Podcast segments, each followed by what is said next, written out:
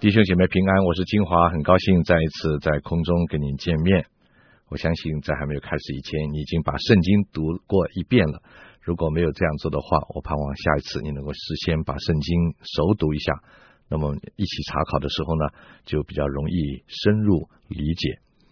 那么在还没有开始以前呢，我要先给你提醒一下，就是我们有教牧书信研读的讲义要送给你，你可以写信跟金华索取。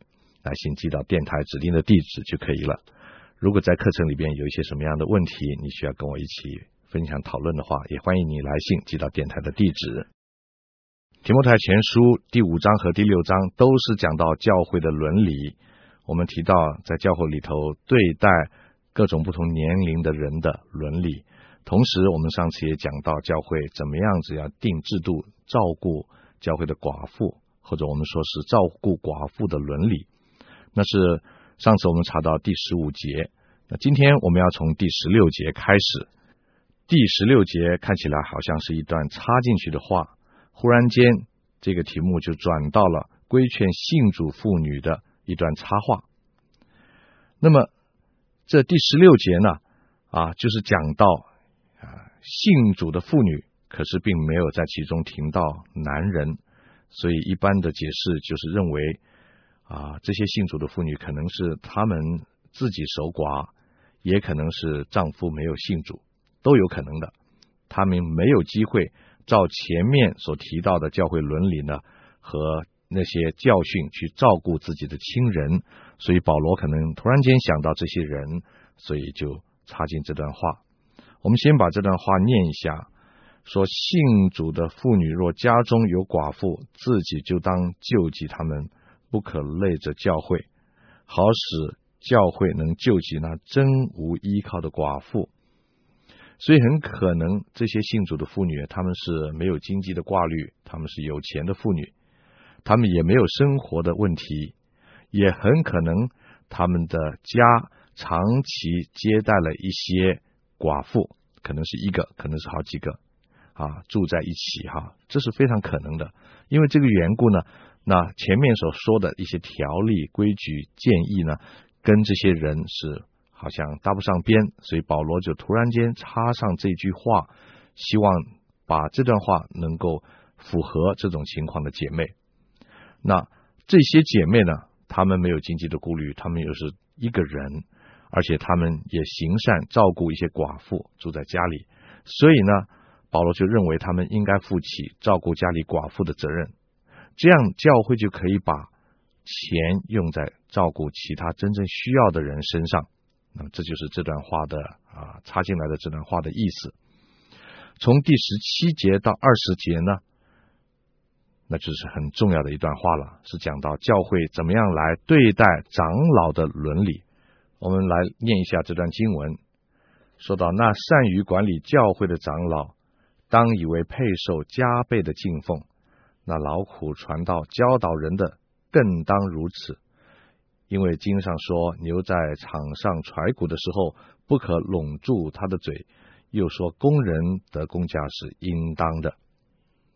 从这段经文，我们就可以知道，初代教会对待长老已经有很清楚的分工的制度。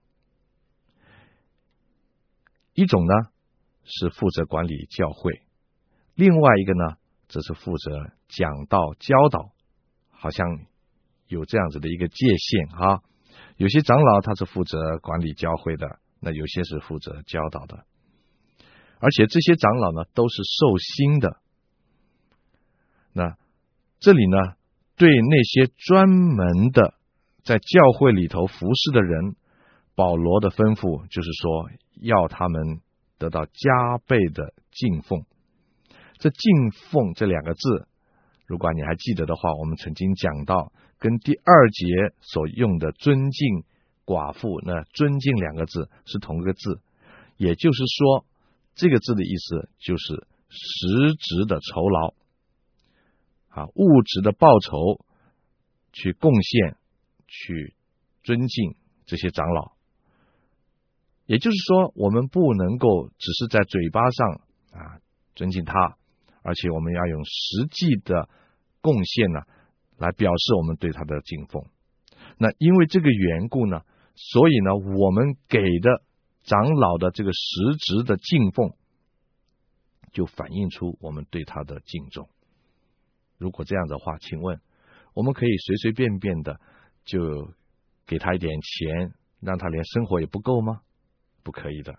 保罗说有个标准，就是加倍，就是加倍。那所谓加倍呢，我不知道是比照一般工资的加倍呢，还是比照一般信徒收入的一倍，我不知道哈。但是重点不是在于那个数字啊，你可以自己去体会哈。重点是在敬奉这两个字。基本上传道人得到的实质的敬奉，至少应该和信徒对他的尊敬相等。那所以我相信这就是保罗的意思。如果我们信徒认为我们的收入还不错，那你要敬奉你的传道人的话，那你可考虑到应该是你的一倍啊，这是我个人的建议啊，我个人的领受哈，或者是全教会收入的平均值的一倍。早期的中国教会，他们不知道是从什么地方来的一种教导哈，就认为传道人应该凭信心生活。到今天为止，我还知道有传道人凭信心生活。所谓凭信心生活，就是你去靠上帝嘛，不关我事哈。其实呢，这是不对的。所以你看，有这种观念以后呢，传道人呢就只好呢自己靠自己，依赖神，天天祷告依赖神。当然，神不会亏待他，神还是供养他。但是呢，信徒在这方面有很大的亏欠。他们对传道人忽略了照顾的责任，这是很大的亏欠。前面讲到说，保罗说，在你们教会里头，那些寡妇尚且应该用实质的敬奉来照顾他们，更何况在你们中间教导你们的这些童工、神的仆人的，岂不是我们更应该加倍的来照顾他们的生活呢？传道人凭信心生活是传道人的事情。但是信徒不能够用这个理由来忽略自己照顾传道人的责任。我们应该要去照顾我们的仆人，让他没有后顾之忧，生活没有后顾之忧，他可以专心以祈祷传道为事。啊，如果一个教会一个弟兄姐妹他是真正的尊敬神的仆人，他还会去计较到底应该怎么样个加倍法，怎么样对神的仆人慷慨啊。我想不会的，所以每一次谈到对传道人的敬奉的时候，我看到一些同工教会的弟兄姐妹为了这个事情真的面红耳赤，我觉得真是不荣耀神，因为他们缺少了对传道人的尊敬。所以呢，敬畏神就反映在他对传道人的身上。一个人如果敬畏神，他应该考虑怎么样照顾神的仆人。那么，然后圣经里面又讲说。对待劳苦的传道教导的人，更当如此。我相信哈，不但是指自己教会的传道人，也是指到教会来讲道的、教导的外来的讲员，也是这样子哈。更当如此的意思就是说啊，很显然的，教导的长老跟管理教会的长老，他们是有一点责任上的不同的啊负担，所以呢，对教导的人呢。那弟兄姐妹更应该要照顾他们啊，因为他们对弟兄姐妹灵性上有直接的益处，所以敬奉他们也是应该的。所以我们不但是要对自己的教会的传道人有一个实质上的敬奉，而且是相当于我们对他的尊敬。那同样的，我们对外来的传道人。我们知道，在国内也有这样的情况：有旅行的布道的传道人，有外来的讲员，有时候过路的客人，在树林上帮助你们的时候，你们不可以让他空空的上路啊！应该好好的照顾他，也是应该对你们对他的尊敬，给他实质的帮助，跟你们对他的尊敬是应该相当的。在旧约的教训里面，《生命记》第二十五章第四节那里啊，曾经讲到说。牛在场上踹鼓的时候呢，你不可以拢住它的嘴。当时哈就业的时代，牛在农场上工作的时候，真的他们是不拢住它的嘴的。任他吃个饱，这是他们的当地的一个习俗，一个风俗。那么对牛，你尚且如此，对神的仆人，怎么可以不顾念他呢？啊，在哥林多前书第九章第九节的解释啊，这段经文的原则呢，不但是为了保护动物哈。也是为了照顾神的仆人，有很多时候我们就是很想不通哈。那我们对某一方面我们觉得很在意，但是另外一方面有些事情我们却不在意，我们忽略了对神仆人的敬奉，那实在是不应该的。耶稣在路加福音第十章十七节，他亲口说：“工人得工价是应该的。”你看啊，这句话是主耶稣自己说的。那么这样子的话。保罗根据这句话来指导教会加倍的去敬奉神的仆人，那也是应该的。刚才我们谈到的那两节圣经呢，啊，十七、十八节是讲到怎么样子的照顾传道人的生活。那么下面十九、二十两节就讲到有关于控诉和惩戒长老的原则。我们把经文念一下哈，十九、二十节说到控告长老的臣子。非有两三个见证，就不要收。犯罪的人当在众人面前责备他，叫其余的人也可以惧怕。必须有两三个见证人才可以收这个案子，这是一个原则。那意思就是说，不要轻易的受理控诉长老的案子，必须要经过仔细的调查以后才可以接纳。我们知道，传道人在处理教会繁杂的事物的时候，有关教导讲道，在这个过程里头，总是有一些疏失难免的，也会有一些人不服气，或者是不高兴他所讲的道，他的教导，甚至有人因为跟他的感情不和呢，就借题发挥，借机会来损毁他，诬告他。每一个传道人在他的一生侍奉里，多多少少都会碰到这样的事情。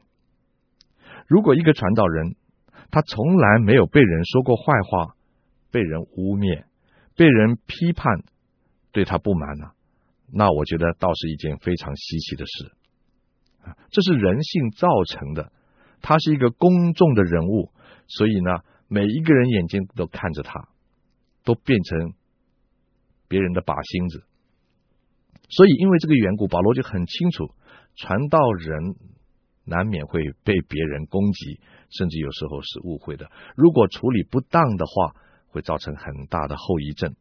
所以保罗说，不可以轻易的、匆忙的、随便的接纳一个控诉长老的臣子。控诉属灵领袖的事情，一定会影响到教会的稳定。不管这事是真的。还是假的，控诉的案子是事实俱在，或者是别人随便的诋毁，都会影响一个传道人和教会，这是很重要，因为他是一个教会的属灵领袖，所以非要很慎重来处理这个事情不可。如果一个案子呈上来了，事后查明并非事实，被控诉的长老他的心里。名誉已经受到很大的伤害，那他要继续再好好的跟弟兄姐妹在一起服侍的话，也是非常非常的难。他要重新建立起他自己心里和跟弟兄姐妹之间的关系，也是很艰难的。每个经验过的传道人都知道，在这种情况之下呢，他是很难继续像以前一样的从事教导、传道、讲道、牧养。劝慰弟兄姐妹的工作，这对教会来讲是一个很大的损失。所以，为了保护传道人，也是为了保护教会，所以在整个过程里头就必须要非常的慎重。在马太福音第十八章第十二节到二十七节呢，可以提供一个啊公开惩戒的一个原则，就是他必须首先暗中调查。可是，如果查明是确实的话，就公开惩戒；除非证明事实是如此，不然的话，调查的工作应该先从暗中开始进行，不可以很贸然的就把它公开，以免伤害教会和无辜的传道人。最后调查的结果发现这是事实。那么，既然传道人是教会的领袖，他是公众的人物，所以就要公开的惩戒他，作为大众的见解。公开惩戒的时候，应该避免羞辱犯错的人，而是对公众的一个交代。我们千万不要忘记，我们不是借题发挥，向人出气。惩戒的目的是为了对所有的弟兄姐妹有一个交代。那么，请我们打开马太福音第十八章，就是我刚才提到的有关于主耶稣所说的啊惩戒的一些原则。在马太福音第十八章那里面提到，从第十五节开始说到：若你的弟兄得罪你，你就要趁着只有他和你在一起的时候，指出他的错来。你看，这就是叫做暗中的，不是公开的。他如果听你，你就得了这位弟兄。他如果不听你的，那么十六节就说呢，你就要另外带一两个人同去，要凭两三个人的口做见证，句句都可定罪。你看，所以我们不可以暗中的中伤，需要有证据，因为很多时候啊，空穴来风啊啊，随便的讲，就是一个人在那里操作，这是不对的。要有两三个人就可以定准。有很多时候，当找两三个人去对质的时候。发现不是你所控诉的那个人有问题，反而是控诉人的人有问题。呵，我有这样的经验。那那个时候我们就反过来要对那个人做惩戒了，对不对？因为他随便在背后批评论断。那可是如果那个人讲的话啊，我们几个人去发现他是事实的时候呢，我们就要劝他。他如果还不听的话，就告诉教会啊。告诉教会的意思就是这个教会的领导，不是公开的。是教会的领导的人啊，如果他还不听教会，就看他像外邦人和税吏一样。那意思就是说，他就不是一个弟兄，他就不是我们组内的姐妹。我们把他当做一个还没有信主的人来对待。那意思不是说把他当仇人，而是说这是我们传福音、带领他悔改信主的对象。这是一个很清楚的原则，因为没有时间在十八章上继续讨论。你会发现，如果继续看下去的话，那里讲到在这个惩戒的中间有一个很重要的原则，那个原则就是饶恕。因为彼得问耶稣说：“如果有弟兄得罪我的话，饶恕他几次？”那里讲到很重要的原则就是饶恕，而且后面指到一个恶仆，不饶恕人的恶仆，主耶稣那个比喻。所以我们看见，在整个教会的惩戒的过程里头，我们必须用饶恕来作为一个架构。我们的过程是用爱，不是为了仇恨、报复、处罚他，而是希望能够透过这样的一个爱心，我们能够挽回一个人。如果他真的做错了，他应该得到适当的惩戒，但是他还是我们主内的弟兄，我们爱他。主耶稣怎么样饶恕我们，我们也同样的饶恕他。如果在这方面处理得好，你就会发现这个健这个教会会非常的健康。弟兄姐妹有一种安全感，他们知道我们犯错，我们会得到包容，会得到饶恕。传道人也有个安全感，虽然我有时候也会犯错，但是我知道我回头以后，弟兄姐妹会接纳我。啊，有很多时候我们打击一个传道人，打的太过分了。你知道教会损失了一个好的神的仆人，因为你没有给他悔改的机会。好，那么这段圣经呢，就听到这里。那么接下来呢，我们就谈另外一个题目，从二十一节到二十二节，那是保罗对提摩太非常严肃的警告啊。二十一节那里说到：“我在神和基督耶稣并蒙拣选的天使面前嘱咐你，你看多么的慎重。”啊，你要遵守这些话，不可存成见，行事也不可有偏心。啊，下面说到，给人行按手礼，不可急促，不要在别人的罪上有份。保罗非常慎重、严肃的警告神的仆人提摩太，啊，他是在神的面前，在基督耶稣的面前，在天使的面前。嘱咐他，嘱咐的意思就是命令，在审判长老的案子上，不可以有成见、预设立场，不可以偏袒任何的人。传道人有时候难免偏袒传道人啊。那么有的时候呢，传道人也不一定偏袒传道人，特别爱弟兄姐妹，轻信他们的话，一把眼泪一把鼻涕，你就感动得不得了。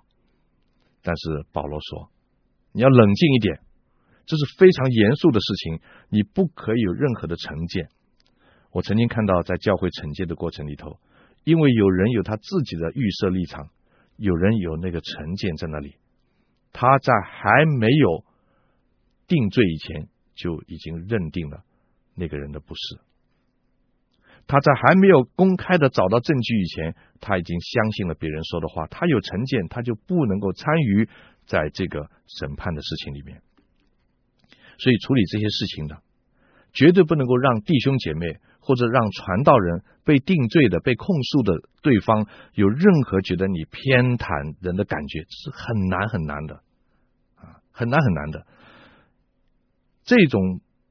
让双方都没有觉得偏袒的感觉，已经是非常的难了。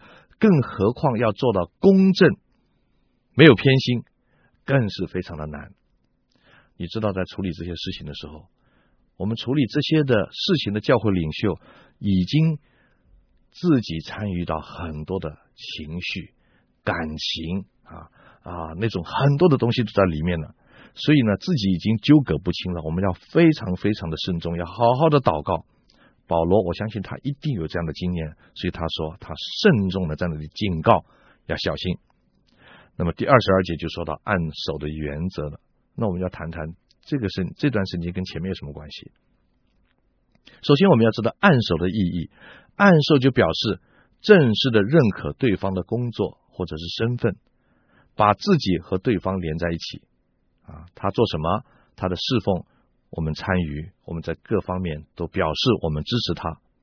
像当时安提阿教会差派保罗和希拉出去宣教的时候，教会的领袖就按手在他们的头上，表示我们与你同工。你去宣教，我们在背后用祷告支持，用金钱、用用金钱支持。这是你的工作，也是我们的工作。你的工作，也就是我们教会的工作。所以按手呢，是指着这方面。认可。另外一方面，按手也是指着设立圣职，像按手在长老的头上、执事的头上等等。保罗就提醒提摩太，你拣选同工的时候，不可以操之过急，因为按手是一个过程，在按手以前，一定要为候选人好好的祷告、审查，而且要经过时间的考验，然后才可以按手。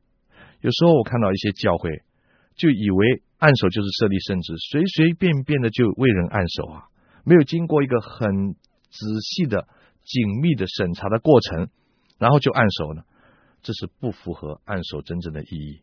不要在按手的事情上与别人的罪有份。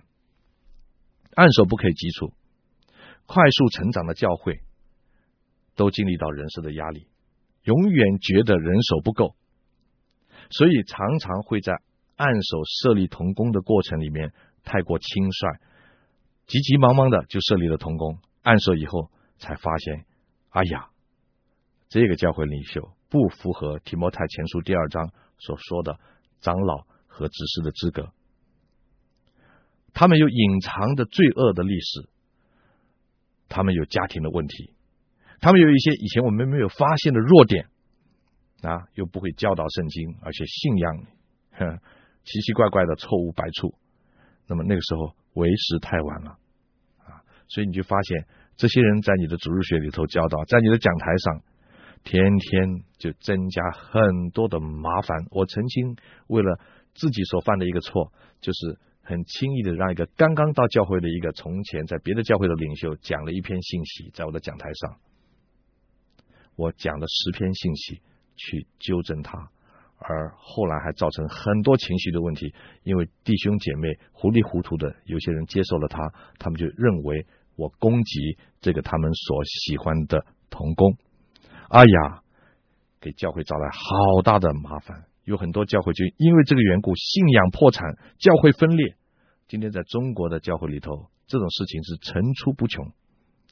所以呢，我们一定要在这个设立同工的过程里头，不能够轻率，要严格啊。那么这样子的话啊，就不会在将来了，你会觉得反悔，你跟他的罪有分了。提摩太是一个年轻的传道人，他需要保罗的提醒。连我们今天所有的传道人也应该守住这样一个教训哈，在整个过程中间，我们不要很快的就说：“哎呀。”我已经选你做接班人了。我曾经听过这样的话，啊，结果那个接班人就大大方方的觉得啊，我要接班了。后来发现不是这样子，所以话不要说的太快，暗中的观察，为他祷告。但是在审查的过程中间呢，要完全的透明啊，这就是保罗在这里所讲的，按手是这么的重要，表示我们有份于对方的事工，所以按手的时候，避免在别人的罪上有份。教会不可以在设立同工的事情上顾情面，向团体的压力低头。大家都喜欢他，大家都说他好吗？你为什么不要这样子？好，不可以的，因为你不要忘记，将来他是你的同工，他如果不能跟你同工的话，那你就惨了。所以在按手的事情上，不能够按照自己的喜好，也不能够随随便便啊，因为按手就是在神的面前执行。我们接纳同工的权柄。那么接着呢，保罗在第二十三节到二十五节呢，对提摩太个人也有两个提醒。第一个就是有关于喝酒的提醒。我们从这段短短的经文里面呢，我们就知道提摩太的身体不好，因为保罗劝他说：“你可以喝一点酒。”啊，那么从这里呢，我们看到一件事情啊，就是提摩太。是一个不喝酒的传道人，有很多人拿这节经文说：“哎，提摩太都可以喝酒，我们也来喝酒吧。”你没有看见保罗为什么劝他？是因为他是一个不喝酒的传道人，但是他的胃口不清，所以把酒当着药。原来酒不是饮料，就是医药。所以有人问说：“我可不可以喝提摩太酒啊？”所谓提摩太酒，就是 提摩太喝的那种嘛，哈。那么你想我怎么回答他？可以，假如你生病，像提摩太一样，啊，真正的问题应该是你怎么会有这样的问题呢？我可不可以喝酒呢？啊，莫非是圣灵提醒你呢？如果你在神面前安心呢，你尽管去喝吧，喝的醉倒烂醺的，你连道都不能传了，那时候再看吧，啊，绝对不可以的啊！我们要知道，这段圣经其实是讲到提摩太他不喝酒，我们应该效法他。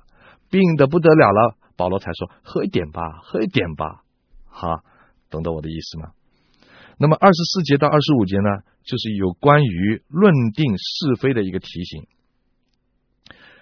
我们没有时间念的圣经，你就自己读啊。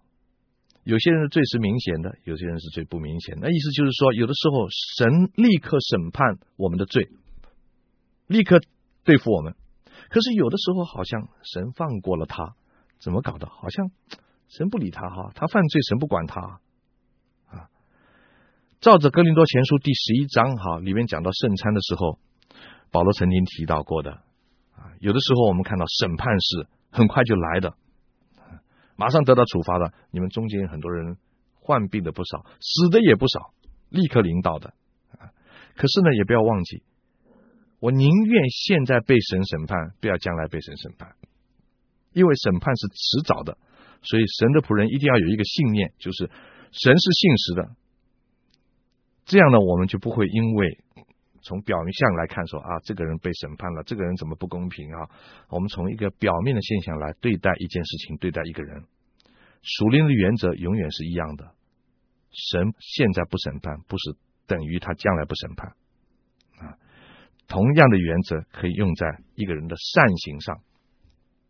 神的赏赐有早有迟，啊，来的越迟的赏赐是越好，所以我们等候所不见的，啊，不是等候所见的，这就是信心，这就是最后这两节圣经所说的话，它其中的意思。我们今天就听到这里，我们下一次继续来查考提摩太前书第六章，再见。